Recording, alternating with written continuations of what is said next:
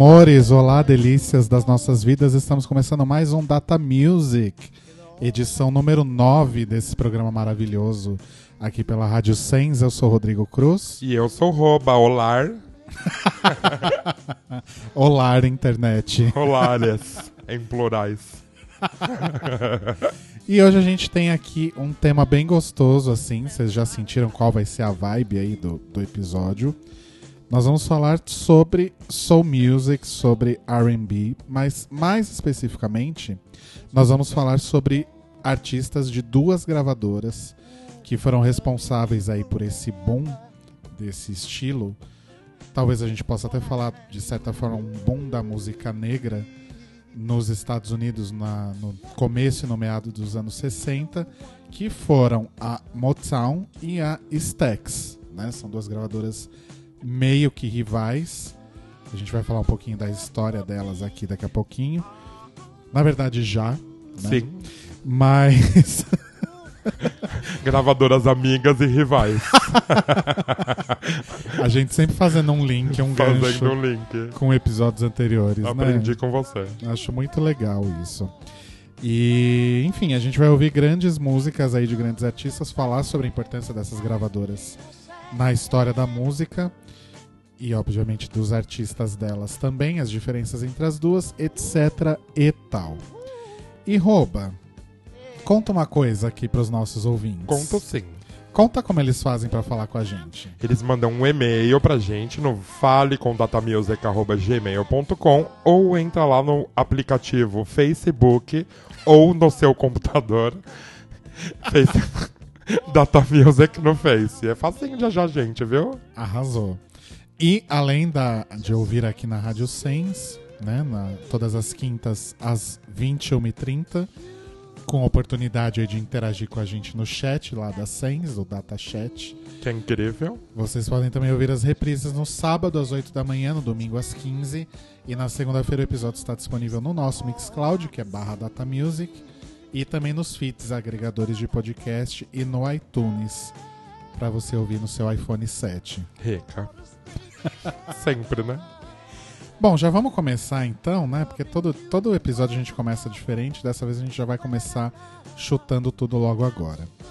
E ah, e uma coisa muito importante para dizer também é que esse episódio está indo ao ar na quinta-feira antes do meu aniversário. Olha, olha só. parabéns. Todo mundo mandando mensagem. É, todo mundo mandando mensagem porque eu sou carente, alô. né, sábado... Quando é seu aniversário? No sábado, agora, dia 16. Olha, não, não é, sabia. Não é a louca, né? Inclusive, se você tá ouvindo esse episódio no sábado, já é o meu aniversário. Se você tá ouvindo no domingo, meu aniversário já passou. E se você está ouvindo na segunda ou além, meu aniversário já passou há muito tempo. Se perdeu nas datas. Vamos falar então sobre Motown e Stax, essas duas gravadoras importantíssimas para a história da música, da música americana, da música negra, da música pop, do soul, do rhythm and blues, do blues, de coisa pra caralho. E uma coisa que eu queria só fazer um, uma, já deixar uma anotação aqui logo no começo, é que muitas das informações que eu curei para este episódio. Olha! curador do programa. Muitas das coisas que eu curei vieram de um livro que se chama 1965, o ano mais revolucionário da música, que foi escrito pelo Andrew Grant Jackson e foi lançado no Brasil pela editora Leia, em português. É Leia, Leia, não sei o nome dessa editora. Leia. É L-E-Y-A, então ah, acho que é Leia. É Leia meio gay, né? Pai, leia! leia esse livro.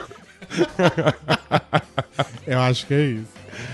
Enfim, procurem, é um livro bem legal e fala, obviamente, de todo o contexto histórico, cultural americano no, em 1965 e, obviamente, aí sobre artistas como Beatles, Bob Dylan, Beach Boys, Birds e, e o Caralho A4. E, obviamente, todos os artistas também da Motown e da Stax.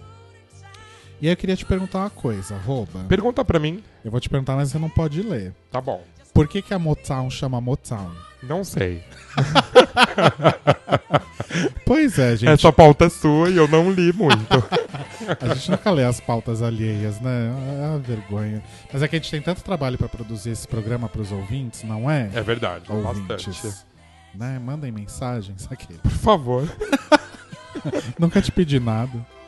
Mas assim, a Motown, na verdade, ela foi fundada em 1960 por um cara chamada um cara chamado Barry Gordy. E isso aconteceu em Detroit, né, no estado de Michigan, que é uma cidade que creio eu até hoje, não só na época, dominada aí por montadoras de automóveis, né? Na época, era um dos poucos lugares dos Estados Unidos onde pessoas de todas as cores podiam andar pela rua assim de boas. Porque a gente sabe aí que no começo dos anos 60 ainda rolava o segregacionismo no- nos Estados Unidos. Aquela coisa de negro só poder sentar no banco de trás, enfim, Rosa Parks, aquela coisa toda que vocês conhecem. Tem, no- tem nos livros de história, se vocês não souberem. Consulte sua Barça. barsonline.com.br. É, e por que, que a Motown chama Motown? Porque é uma junção de é, motor e, e town, né? Que na verdade o, a cidade de Detroit era apelidada de Motor City por ser uma, um polo aí de, de indústrias automotivas. E aí então eles vieram com esse nome bonitinho aí, Motown. Muito legal Ficou bem isso, né? fofo. É bem fofo. Mas quando você começou a falar, eu já pensei nisso. Que, que, que legal mesmo. Não sabia. Você vai ver a hora que eu falar então de onde veio o nome da Stax, mas é mais pra frente. É, enfim, a Motown ficava numa casa de dois andares, ah, tipo uma gravadora funcionando numa casa, assim, é meio bizarro isso, né? E no aonde que ficava, gente? No térreo. No térreo ficava o estúdio principal, que era, acho que era o único estúdio, na verdade, que era conhecido como Snake Pit, que era aonde os Funk Brothers gravavam as bases. Quem são os Funk Brothers? Os, Os Funk Brothers. irmãos do funk. É, ok, não tem como discutir isso. Na verdade, assim, qual que era o esquema da Motown? É, todos esses artistas, né, tipo The Supremes, Temptations, etc., eles basicamente só cantavam. Tinha uma galera que compunha, tinha uma galera que gravava todas as músicas, e aí esses artistas iam lá e colocavam as vozes em cima. E os caras que gravavam as músicas, né, que tocavam os instrumentos e gravavam, eram os Funk Brothers. E era bem um esquema, até porque a, a Motown ficava nesse reduto aí de, de fábricas de automóveis e tal, o Barry Gordy meio que adotou a linha de produção das fábricas para produzir música. Então, os compositores compunham, os Funk Brothers gravavam e os cantores iam lá e colocavam os vocais. E aí, pra, e nem tudo que eles gravavam era lançado. Tipo, pra decidir o que, que ia pra, pra rua em forma de disco ou não, até porque eles não deviam ter tanta grana, não podia gastar muito dinheiro com prensagem, então tinha que ter certeza que o disco ia vender bem. Então o que, que ele fazia? Ele pegava as músicas tal que estavam para ser lançadas, juntava toda a equipe numa sala uma vez por semana e falava: se você tivesse um dólar no seu bolso, você ia comprar esse single ou você ia comprar um cachorro quente? Olha. E se a resposta era cachorro quente, obviamente o single não era lançado. E é esse processo super seletivo dele contribuiu para que 75% dos 537 singles lançados pela Motown durante os anos 60 entrassem nas paradas da Olha. Billboard, etc. E 70 deles ficaram no top 10 da Billboard, sendo que acho que 11, 10 ou 11 foram das Supremes, olha só. E além aí dessa figura aí do Barry Gordy e dos Funk Brothers, é, outras três pessoinhas aí importantíssimas para Motown foi o trio de compositores Holland, Dozier e Holland que a partir de agora eu vou me referir a, a, eles só como HDH, porque é difícil de falar esses nomes Sim, todos. mais prático. São dois irmãos e um, e um brother lá deles que compunham hits maravilhosos de sucesso para Motown. E basicamente quase tudo que foi lançado por artistas da Motown, da Motown foram escritos por esses caras. E o Barry Gordy, ele dá pra a gente conhecer um pouquinho aí da história dele também no filme Dream Girls, que conta a história da Supremes. Porque a Diana Ross teve um caso com ele. Né? Safadinho, foi, né? foi bem babado na época, inclusive. Isso tá lá no filme, vocês podem assistir. Aquele filme que tem a Beyoncé, Sim. sabe? Sim. É, é aquele. Ai, falei muito, então a gente vai ouvir algumas lindas canções agora. Nós vamos começar com um dos primeiros singles da Motown. Ele é de 63, se eu não me engano, porque eu fechei o arquivo aqui. Ele é de 63, se não gente, me é engano. é muita informação, né? Muita, Exata, é muita precisão esse muita programa. Coisa. É mais ou menos 62, 60, é ali, ah. por ali, né? que é da Mary Wells e se chama My Guy. Vamos ouvir esta linda canção. Data Music.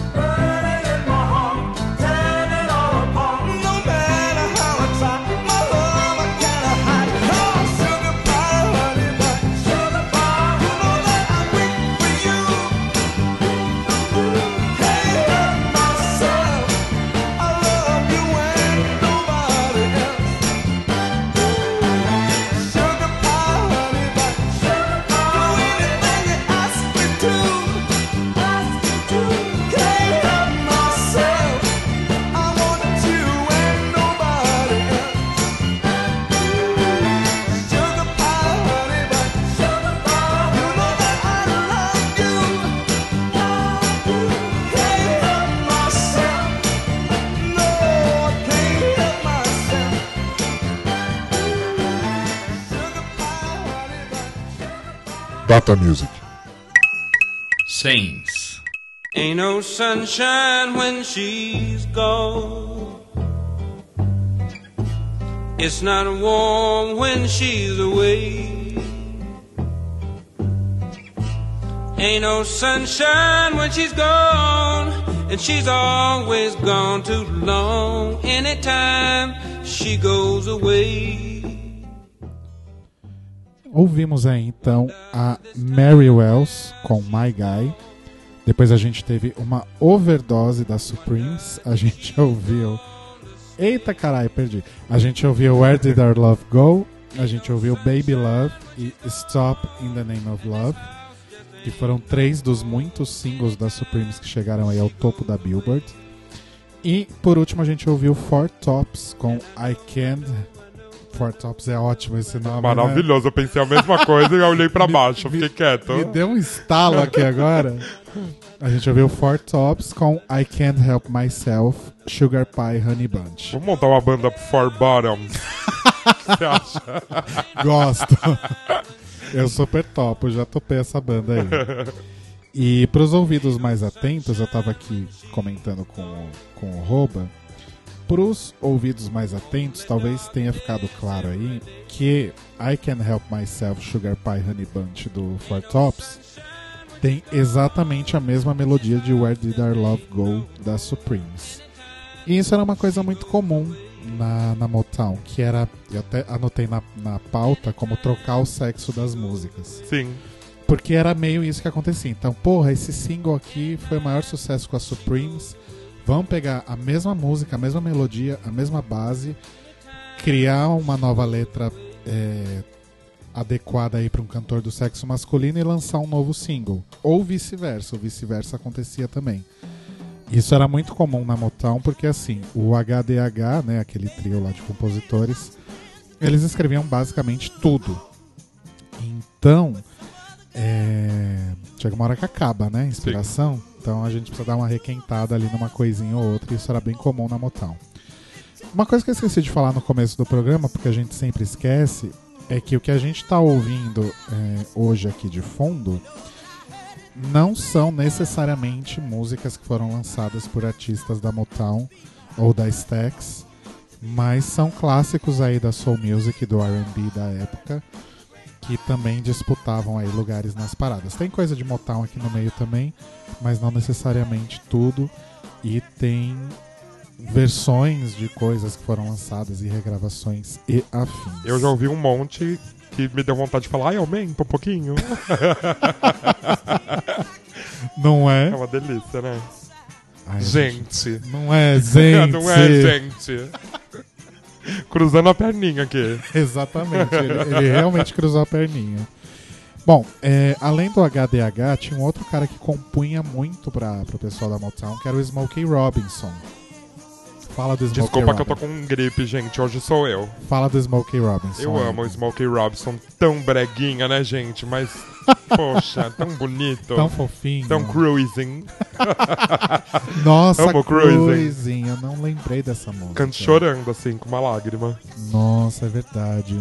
Vamos parar tudo e refazer a pauta. É, tá vamos louca, tocar né? cruising agora. Espera aí, gente, que a gente vai baixar. E o Smokey Robinson era muito legal também porque ele tinha uma voz muito peculiar, né? Uma voz super aguda e tal. E como a gente ouviu aí no caso dos Four Tops e de outros cantores masculinos que a gente vai ouvir aí ao longo do programa, é, geralmente era um tom mais grave, Sim. né? Aquela coisa mais profunda. E o Smokey Robinson era aquela gasguita, né? Cantando. então era bem diferente do habitual. Ai, vamos cantar já que a gente não baixou? Vamos. Just release Eu sou a Gwyneth Paltrow, a find louca, né?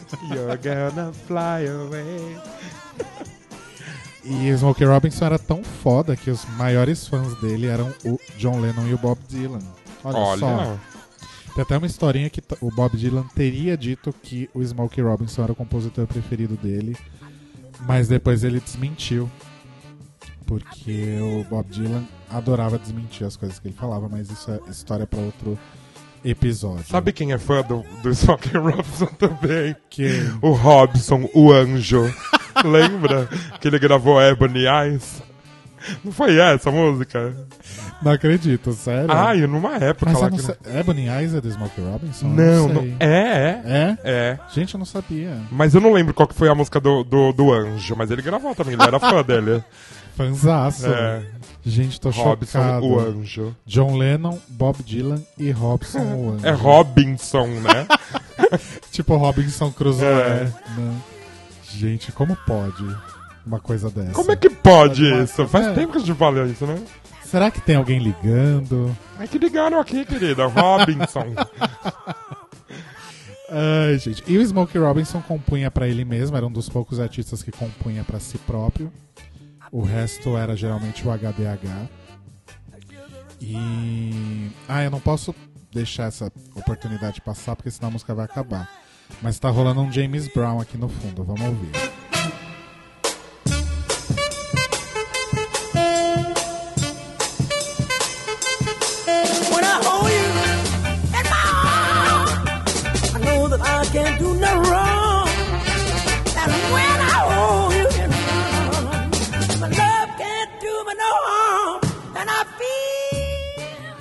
Zona esse programa. E nessa eu me caguei. Ó, é uma zona pra caralho, inclusive, porque Ebony Eyes não é do Smokey Robinson. Enquanto você tocou, eu vim pesquisar. É do Rick James.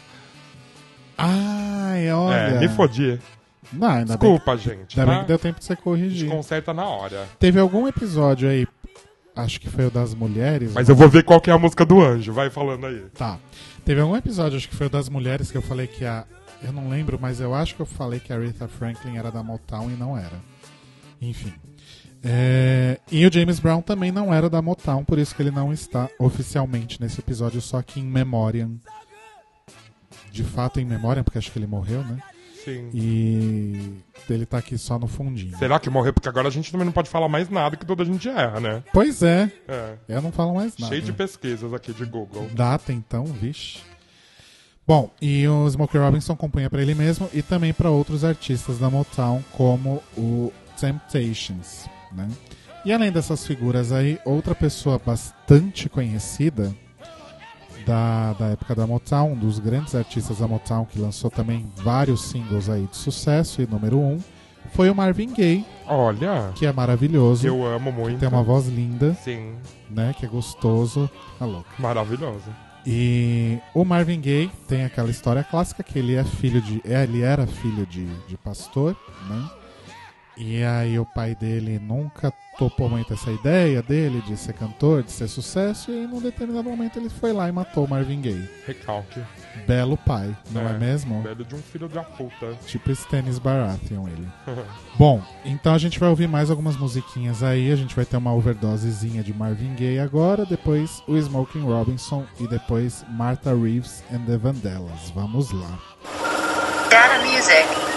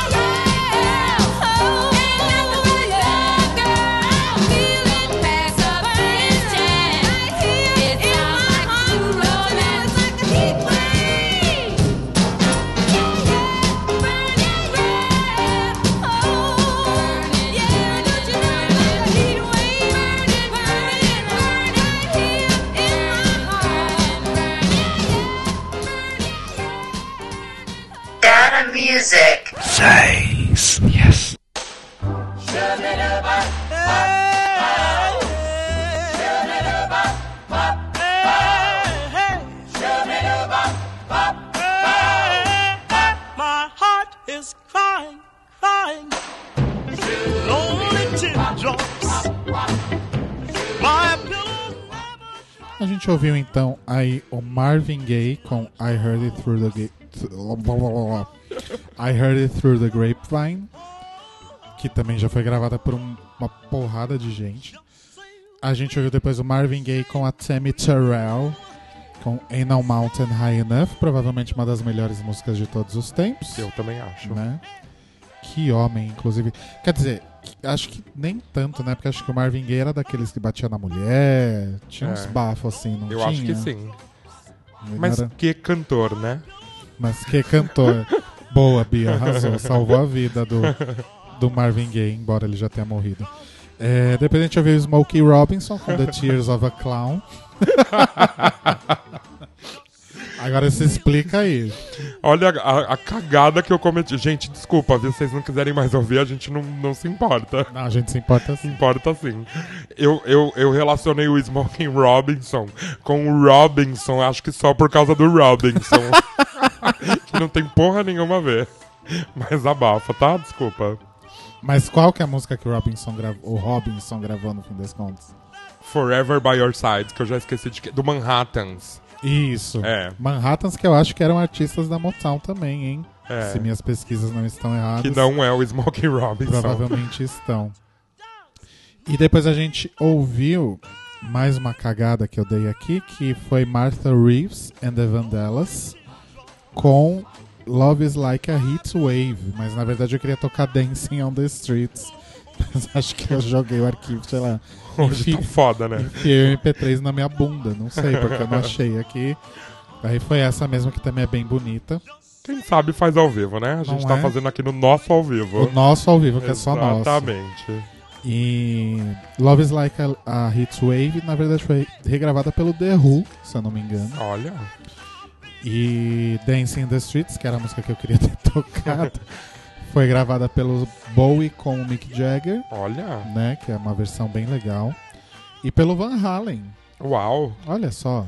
Van Halen sempre fazendo covers inusitados. Sim. Né? Eles têm um disco cheio de covers É, inusitados. Pretty né? Woman, né? É, é bem legal. E... O Van Halen era uma banda legal, né? Em algum tempo. Sim, acho que mais na época do David Lee É, sim. né? Enfim. Só colocar eles no episódio de, de hard rock. Anota Sim. aí. Anota aí pra gente não esquecer. Anotado. E, na verdade, Dancing in the Streets acho que foi gravada por basicamente todo mundo No mundo. no universo, mas me vem agora à cabeça facilmente essas duas. E aí, num determinado momento, o trio de compositores HDH tava tão exausto de escrever tanta música que eles deram uma bugada, assim, deu um pane no sistema. Alguém me desconfigurou. Aonde estão? Os meus olhos de robô? Na Stax. E aí fudeu, e aí eles não conseguiam compor mais nada, eles começaram a fazer essa coisa que eu falei lá atrás, de requentar músicas, né? De tipo, de retrabalhar algumas letras. E os Funk Brothers retrabalhavam a mesma base de que já tinha sido usada por artista anteri- artistas anteriores e tal. O que aconteceu? Deu merda. E pela primeira vez as Supremes não chegaram no topo da Billboard. E o Barry Gordy ficou puto, né? Porque ele tinha todo aquele critério de selecionar o que, que lançava, o que, que não lançava. Então, quando isso rolou, ele deu uma vacilada ali e falou que a Motown realmente só lançaria músicas com potencial de número 1. Um. Meio que funcionou, porque a Motown continuou lançando aí muitos singles de sucesso com menor frequência, talvez, mas basicamente tudo que eles lançavam era número 1. Um no final dos anos 60 e também ao longo dos anos 70, que é mais ou menos a época que a gente vai revisar aqui nessa, nesse próximo bloco, que tem um monte de gente conhecida aí. E na verdade a Motown acabou se transformando aí num, num grande celeiro aí de, de grandes artistas que fizeram muito sucesso nos anos 70 e 80, que começaram na Motown. A própria Diana Ross, por exemplo, é uma delas, né? Que a gente ouviu aí com a Supremes. Sim. E. Enfim, eles acabaram em um- algum determinado momento saindo da Motown para seguir a vida e fazer sucesso e vender muito mais com dentro de uma gravadora maior, com uma estrutura maior e com um approach mais comercial e tal. Que é o caso deste rapaz que nós vamos ouvir agora. Então, para começar o bloco e logo em seguida. A gente começa o bloco, na verdade, quando ele fazia parte de um grupo, De uma boy band, de uma boy fazendo um band, outro link. Fazendo outro link aí com o episódio da semana passada. E aí depois ele começou uma estrondosa carreira solo, que começou na Motown também quando ele era ainda aí um, um pré-adolescente. A gente vai começar então com Jackson 5 e depois com Michael Jackson em carreira solo. Vamos lá. Data Music.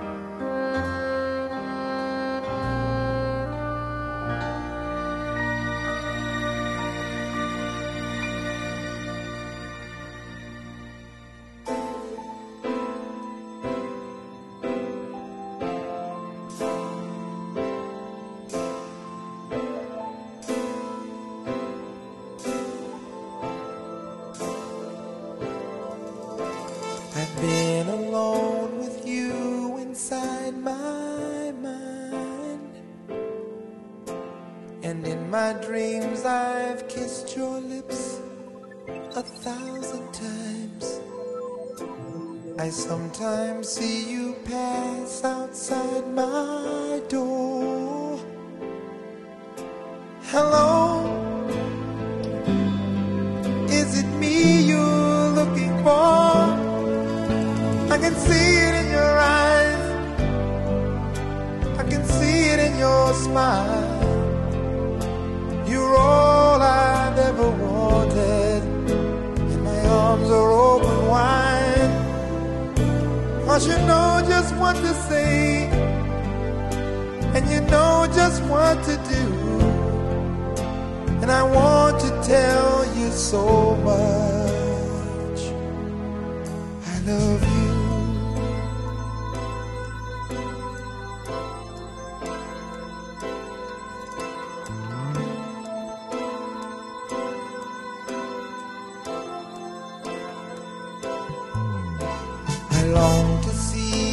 Sunlight in your hair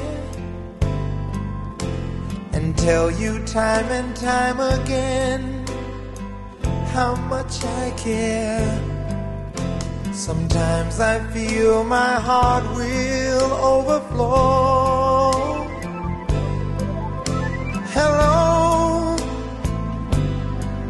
I've just got to let you know. Cause I wonder are, and I wonder what you do.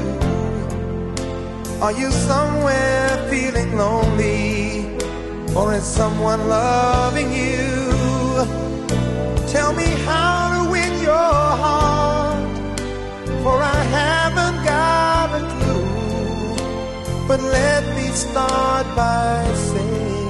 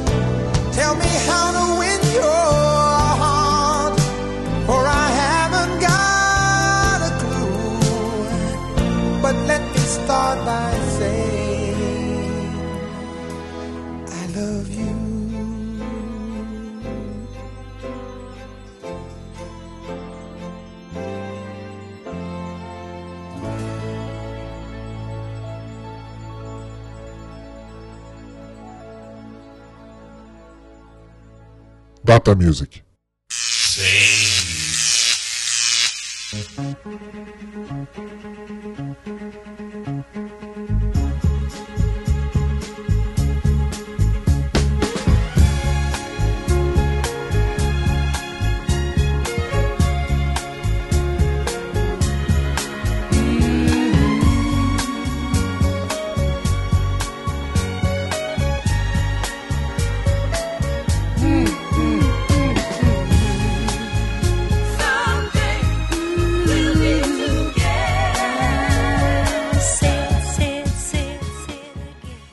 Ouviu aí então o Jackson 5 com esse grande clássico que é ABC. Easy as 1, 2, 3. Simple as Do, Re, Mi. E depois a gente ouviu o Michael Jackson sozinho, entre aspas, com Ben. E aí a gente tava aqui numa dis- discussão, eu e o Rouba, enquanto as músicas tocavam, que talvez é, Ben fosse na verdade Jackson 5, mas não. É Michael Jackson mesmo, sozinho. Porque a carreira solo dele meio que começou em paralelo com o Jackson 5, quando ele ainda era criança, né? Sim, tem vários hits, inclusive, né, que a gente achou aqui no site Google. Sim, que o Google às vezes serve para não serve pra descobrir a música do Robinson Do Anjo, Anjo. mas pra isso serve. Fala quais são as músicas. Got to Be There.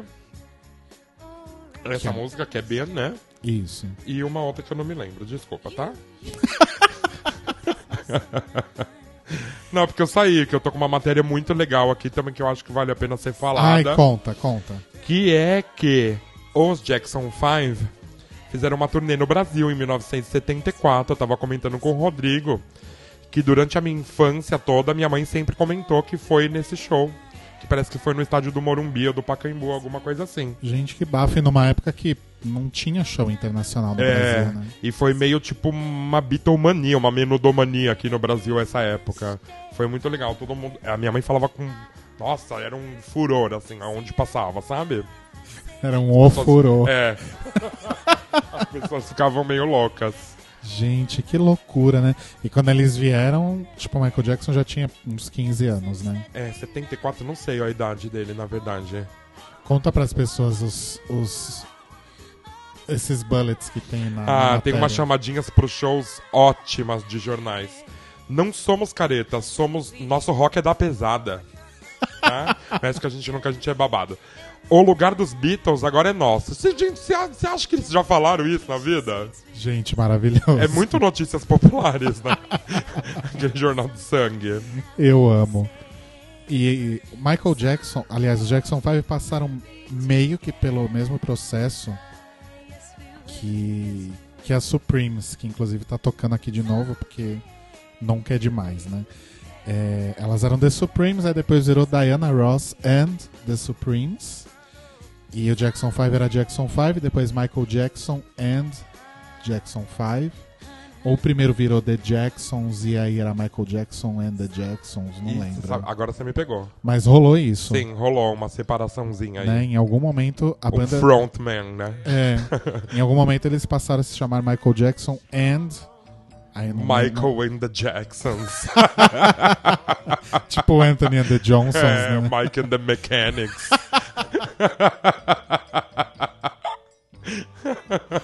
Ai, meu Deus do céu. Mas é isso, foram eles. E aí depois a gente teve essas três pedradas aí. Primeiro o Stevie Wonder com Superstition, que é um clássico. O Stevie Wonder depois virou meio mela cueca, mas ele fazia essa coisa funk bem legal aí. Tipo, foi um dos grandes pioneiros aí desse estilo. Eu gosto Dessa- desse estilão meio das ruas, vertente. assim, né? Sim. Meio gangsta É da muito, época. É muito, muito foda. E o Steve Wonder, na verdade, ele começou muito cedo na Motown. E o nome dele era Little Steve Wonder, porque ele Olha. era realmente um, tipo, pré-adolescente, assim, sabe? Já era cego. Né? Sim, ele Você- nasceu, eu acho, Você né? viu esse disco? O Steve- Que horror! a gente vai ser processado por alguém, a gente vai ser processado em algum hoje. momento vai. É. é. E o Steve Wonder, ele lançou o primeiro single dele pela, Mon- pela Motown com o nome de Little Steve Wonder, se não me engano, em 62, 63. Porra. Era, e o Superstition já é do. Acho que, se não me engano, do começo dos anos 70, né? Eu não vou falar a data porque a gente não gosta É, a gente não tá meio gente já- certa A hoje. gente já parou de se comprometer com É. data já há muito tempo. Daqui a pouco as pessoas mandam listas. Olha, os erros de hoje foram esses. Erratas. Eu ia adorar, pelo menos significa que as pessoas estão ouvindo. É. E. Enfim. E aí, depois a gente teve a Diana Ross com o Lionel Richie. Esse clássico que é Endless Love. E depois o Lionel Richie sozinho com Hello. Is It Me You're Looking For? E assim, são dois grandes íconos dos anos 80, né? Essas Sim. duas músicas são duas pedras fundamentais dos anos 80. E foram lançadas pela Motown, olha só. É. Né? Não foi a Columbia, não foi a CBS, foi Não, a. foi a Motown. Foi a Motown mesmo. E o Lionel Richie, na verdade, ele já era um artista Motown na banda dele, que era o Commodores, tem aquela música Easy, que foi regravada pelo Faith No More nos anos 90 Sim. e tal. E aí depois ele teve essa carreira solos, ele e seu Bigode e seu Black Power tiveram essa carreira aí super prolífica. Olha que bonito Olha. de grandes hits, né? Esse aí é em parceria com a Diana Ross e depois Hello e muito mais outras coisas aí nos anos 80. Agora a gente vai fazer uma viagem, rouba. Vamos para onde, Rodrigo? A gente vai sair de Detroit, o lar da Motown, e vai pra Memphis, no Tennessee. Olha. Olha só que legal. Que rápido. A gente vai lá pro sul dos Estados Tennessee é no sul dos Estados Unidos, né? Ai, não prefiro não falar, tá? Desculpa. Eu acho que é. Na verdade, faz muito sentido que seja, mas ok. Que é o lar da Stax Records, né? É uma gravadora que se desenvolveu aí mais ou menos no mesmo durante o mesmo período que a Motown. Também lançou uma porrada de artista, uma porrada de hit, apesar de não ter exatamente o mesmo nível de reconhecimento que a Motown tinha. E isso tem um motivo muito importante para a gente discutir, que é o fato que a Motown fazia um som com artistas negros e que era super palatável para os brancos ouvirem.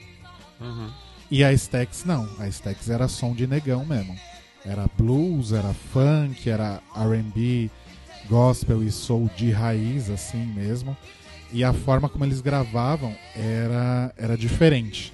Então, e até pela por eles estarem no sul dos Estados Unidos, creio eu, faz sentido realmente que a, a Stax fosse considerada aí uma gravadora com artistas mais autênticos, principalmente pelo público negro, né? Lembrando mais uma vez que a gente tá aí falando de um momento em que os Estados Unidos ainda viviam um, um segregacionismo absurdo, né? meio que vive até hoje, né? Se a É. gente for pensar bem, Sim, mas vive. na época era realmente muito pior. Tinha é, a, a Ku Klu- como é que é? Ku, Klux Klan, é isso? Ku Klux Klan. Isso. Então era bem foda. E aí, ah, musicalmente também a Stax era considerada mais autêntica. Os vocais eram mais crus, era uma coisa mais gritada, assim, uma coisa mais de garganta, não era uma coisa tão refinadinha. Que aí depois a a Motown acabou até roubando um pouco isso, né? As coisas deixaram de ser tão certinhas e passaram a ter um pouco mais de grito ali. E a Stax usava muita guitarra distorcida e em vez de usar quarteto de cordas, violino, etc., eles usavam órgãos e naipes de metais. Então a diferença no som aí é, é absurdésima, é, é- é super notável. E a Motown, as- a, Stax, aliás, como a, a Motown, tinha aí também a sua banda residente, que era a Booker T and the MGs, que era uma banda, na verdade, meio negra, meio branca, apesar da Stax ter essa coisa de somos, né, representamos aí o, o público negro, tinha, na verdade, a banda principal que gravava todas as músicas era era como que eu falo isso? Multirracial? É certo falar isso? Acho que não, né? Tinha negros e tinha brancos na banda, É. ok? Ok. Sim. E eles tinham também o um, naipe de metais, que eram os Memphis Horns, e o maravilhoso tecladista Isaac Hayes, que é incrível, vocês conhecem ele por causa do, do chefe do South Park, ele que fazia a voz dele. Olha. Aquela voz maravilhosa, nossa senhora. A voz dele e a voz do Barry White, puta que pariu. Não, Barry White, sério, sério. Dá assim aquela. aquela Caiu uma lágrima. Da onde vocês podem imaginar. Obrigado, Bi. Você sempre resume É. tudo que eu quero dizer tão bem. Da onde fica pela imaginação das pessoas, mas cai. Cai.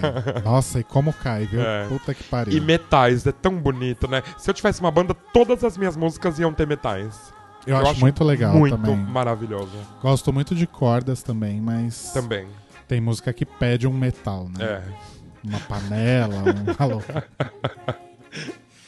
E a gente, na verdade, agora o que, que a gente vai fazer, né? A gente vai ouvir aí a mesma música. A gente vai ouvir uma mesma música duas vezes. Sim.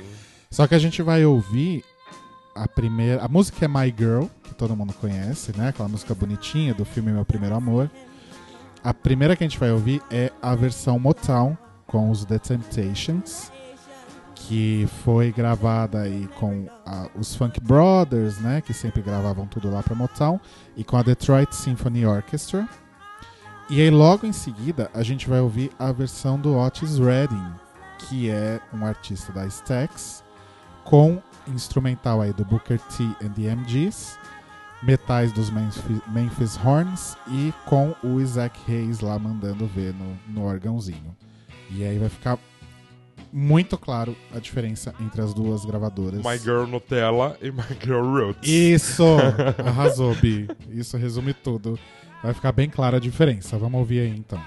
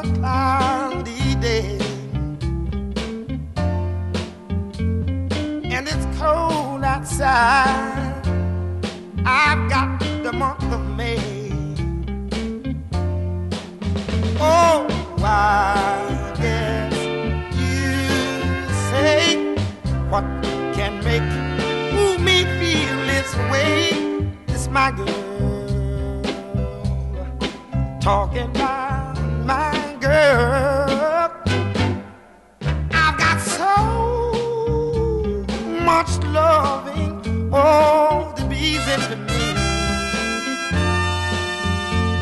I've got a sweeter song that I can sing, the new birds in the trees.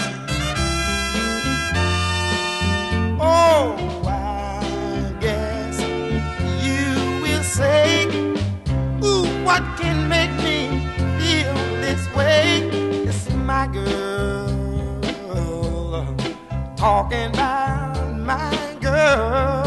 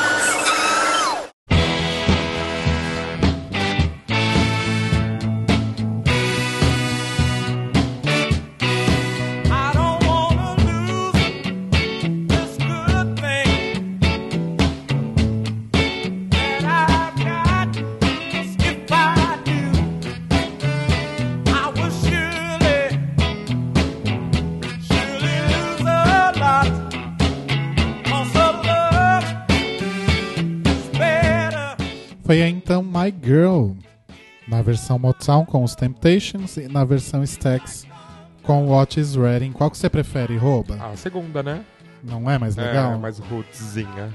A primeira é bonita, É bonita. tal, né? Tem aquele arranjo de cordas, enfim. Tem a coisa afetiva do filme, né? Pra gente. Nossa, Pra sim. nós da nossa idade, né? Verdade, super, isso super conta. E acho que deu pra perceber então bastante a diferença entre as duas os artistas das duas gravadoras, né? E o Isaac Hayes, né, que eu comentei, o Isaac Hayes, ele falava que o- a fórmula de sucesso da Motown se atribuía ao fato de que brancos não conseguem acompanhar contratempo com as palmas e por isso que que no fim das contas a, meio que foi mais instigante, assim, digamos, apesar deles não conseguirem acompanhar. E o pessoal da Stax achava isso meio que sem alma, mas era inegável o sucesso que fazia. E a Stax não lançava só discos de soul e R&B que fossem palatáveis para o público branco, como a Motown fazia, mas também jazz, blues, funk, etc. E apesar da, da a Stax ser aí uma gravadora consideravelmente e reconhecidamente mais negra, digamos assim, além do lance da banda Booker T and MGs ser uma banda de pessoas brancas e negras, a gravadora foi fundada por dois irmãos brancos. Olha que maravilha. Né? Que era o Jim Stewart e a Stella Exton. Então, Stewart, Exton, S-T-A-X, Stax, Muito bom. né? Acho que o nome da Motown é mais legal. Se bem que assim, Eu gosto do nome Stax. é porque é muito sonoro, é, né? Stax. É muito assim. e acho que tem muito a ver com o tipo de música que eles faziam, É. né? Tipo, Stax. aham. Sim. É, né? Não, pode ser, sim. Eu acho. Embora Motown, eu acho que seja mais pesado, assim. Eu acho que quando você fala Motown, você já sabe o que é. Talvez quando você Exato. fale Stax, você não saiba o que é. Exatamente. Né? De fato, a Motown realmente tem uma, uma história. Desculpa, uma história mais popular, talvez, né? Mas é isso. E aí, como era um, um staff, né, de, de- com, esse, com esse lance da, dessa integração racial, na verdade isso era uma coisa muito inédita, né, considerando principalmente que a gravadora se localizava aí no sul dos Estados Unidos, em Memphis, né? Enfim. Mas tem algumas diferenças aí, na verdade. Os Funk Brothers, por exemplo, eles nunca lançaram nada como Funk Brothers. Eles só iam lá, faziam, gravavam as sessões de estúdio e, e saía lá o, o disco com o nome da Diana Ross, porque é ela que colocava o vocal. O Booker T and MGs, eles lançaram discos, lançaram singles e eles faz- faziam geralmente uma música mais instrumental, mas eram músicas próprias que saíam com o, o nome deles mesmo, né? E é isso que a gente vai ouvir agora. Olha só que legal. A gente vai ouvir de novo aí o Otis Redding com uma, uma outra canção aí original e depois o Booker T and MGs e depois tem outras coisas também. Depois eu falo, não vou falar agora não. Isso mesmo. Então tá.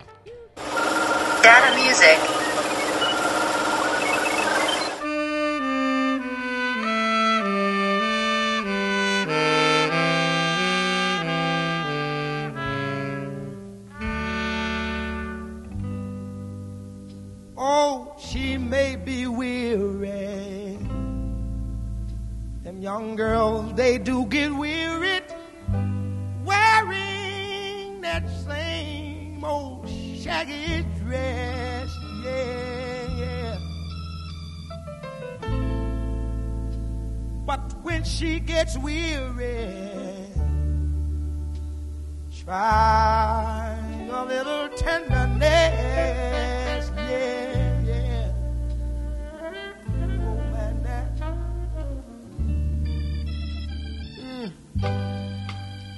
You know she's waiting, just anticipating for things that she'll never, never, never, never possess. Yeah, yeah. But while she's there waiting, and without them, try a little tenderness. That's all you gotta do.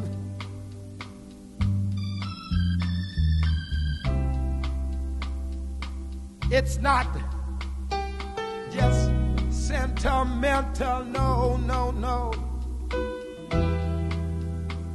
She has her grief and care,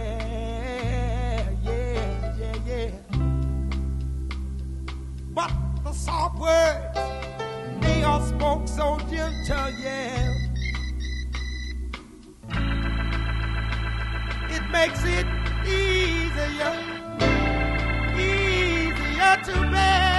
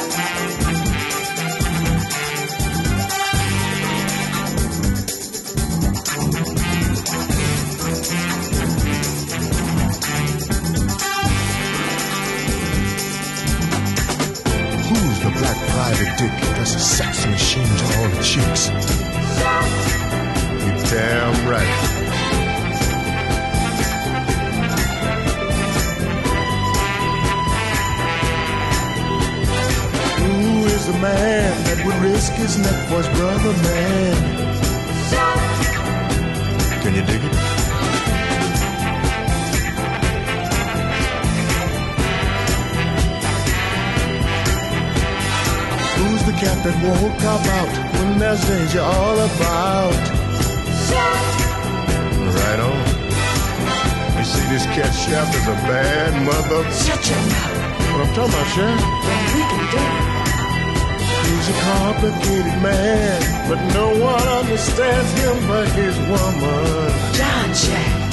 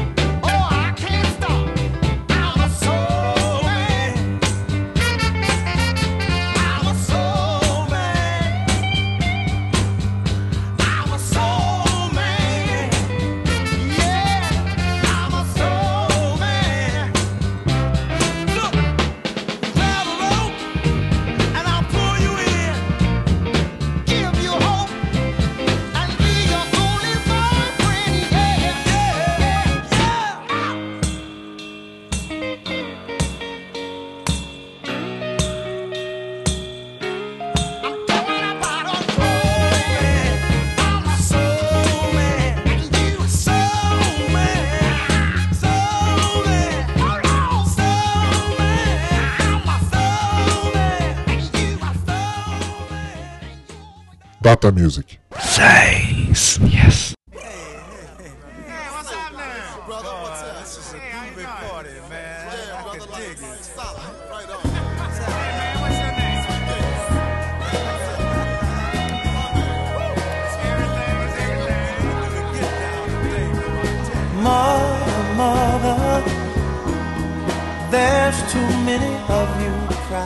aí então o Otis Redding com Try a Little Tenderness. Depois nós ouvimos o Booker T and the MGs com Green Onions. O Isaac Hayes com Theme from Shaft, que é a trilha sonora do filme Shaft, que é um daqueles filmes de black exploitation dos anos 70 e tal. E o Sam Dave com Soul Man. Pois é, rouba, mas você sabia que não era só de Soul Man que vivia a Stax Records? E de que vivia a Stax Records também? De blues, Olha. principalmente. O Otis Redding, principalmente, é um cara que é muito mais bluseiro do que Soul Man, digamos, né? E, mas teve outros super importantes aí da- desse ramo aí do blues, como por exemplo o Albert King, que foi copiado pelo Led Zeppelin inúmeras vezes na história da carreira deles. E essa é uma variedade aí que a, a Stax tinha, mas que a Motown não tinha tanto. A Motown era muito mais focada ali no soul e no R&B e tal, né? Era uma era uma outra pegada, né? Então, isso colaborava também para que muita gente curtisse mais o som da Stax do que o da Motown.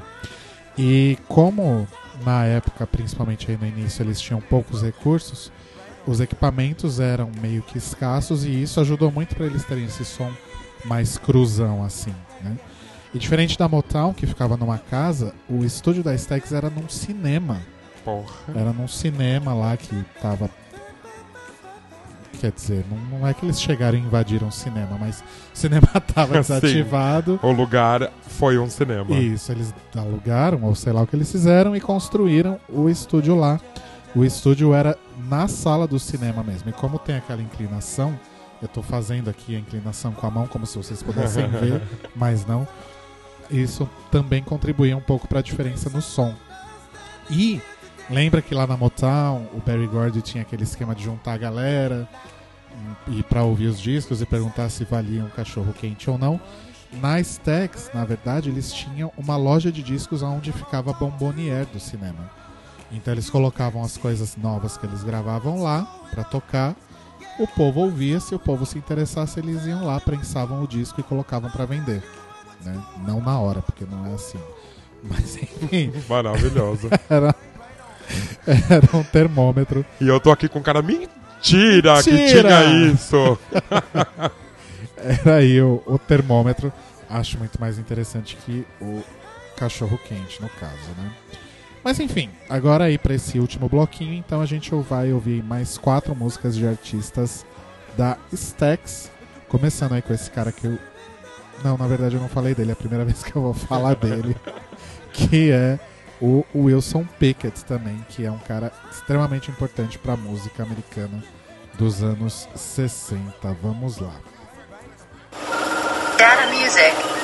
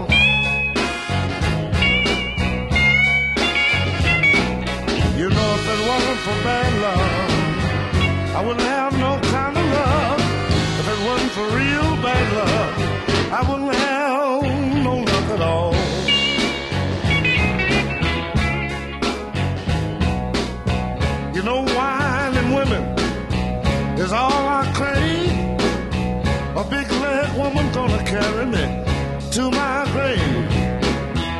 Born on the bad side.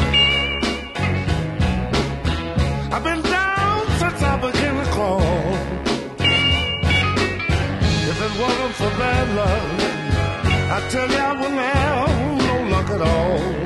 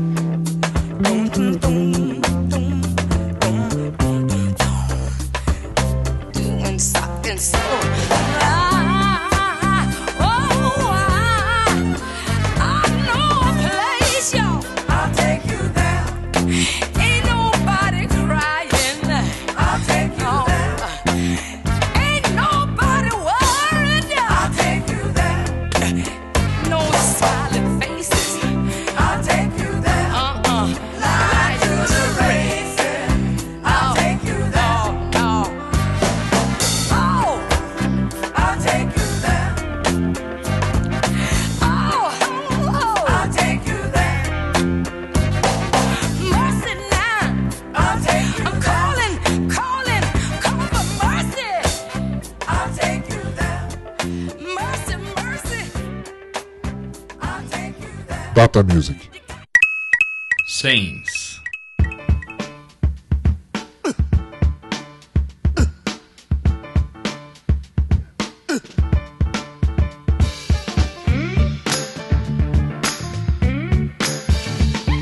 Hey, everybody. A gente ouviu aí então o Wilson Pickett com In the Midnight Hour, que é simplesmente uma música que todo mundo já gravou no mundo, porque afinal é maravilhosa, né? Então super se entende por quê. A Carla Thomas com B.A.B.Y., o Albert King com Born Under a Bad Sign e as Staple Singers com I'll Take You There. Foi então a nossa história sobre a Motown e a Stax. As duas gravadoras existem hoje ainda, na verdade. A Motown chegou a mudar de lugar e mudou de time de produção e foi para Los Angeles, se expandiu aí num, num conglomerado de televisão e cinema, etc. Foi incorporada e desincorporada a diversos selos e gravadoras e voltou a ser uma gravadora autônoma aí já nos anos 2000 e existe até hoje. Já o, a Stax, depois da morte do Otis Redding em 67, que era o maior, maior estrela aí, eles foram incorporados pela Atlantic Records em 68 e também rolou toda uma troca aí de gravadoras e selos e afins, bababá, bibibi. E os direitos das músicas foram adquiridos por outras gravadoras. Em 2004 a Stax voltou à ativa, continua lançando trabalhos de artistas atuais, mas a Atlantic continua aí segurando também a maior parte do material, os direitos autorais da maior parte do material produzido na época áurea entre 59 e 68. E as duas gravadoras continuam lançando coisas de artistas novos, mas obviamente vivem um pouco aí das glórias do passado, quem nunca. Quem nunca? E assim a gente se despede, a gente espera que vocês tenham gostado do Data Music de hoje e façam a seguinte coisa que o Roba vai te pedir. Manda um e-mail para a gente, fale com datamusic.gmail.com ou uma mensagem lá no Facebook, que é Data Music no Face. É isso aí, galera. Tem que fazer isso. Tem que fazer isso mesmo. Lembrando que o nosso. é, como é que fala? O nosso episódio depois das exibições aqui na Sens, ele vai também para o Mixcloud, que é Mixcloud barra data. Sempre que eu dou essas travadas, gente, é porque eu tô mexendo alguma coisa aqui que eu não sei mexer. Eu só falo, ele trabalha. trabalha e fala. E o episódio também fica disponível no Data Music, no Data Music, no Mixcloud barra Data Music e também nos feeds agregadores de podcast e no iTunes. Assinem e nós voltamos na semana que vem, Com episódio babadeiro. que já não será mais meu aniversário, mas tudo bem. Sim. Um grande beijo a todos e todas e nos vemos semana que vem. Beijo pra vocês. Tchau.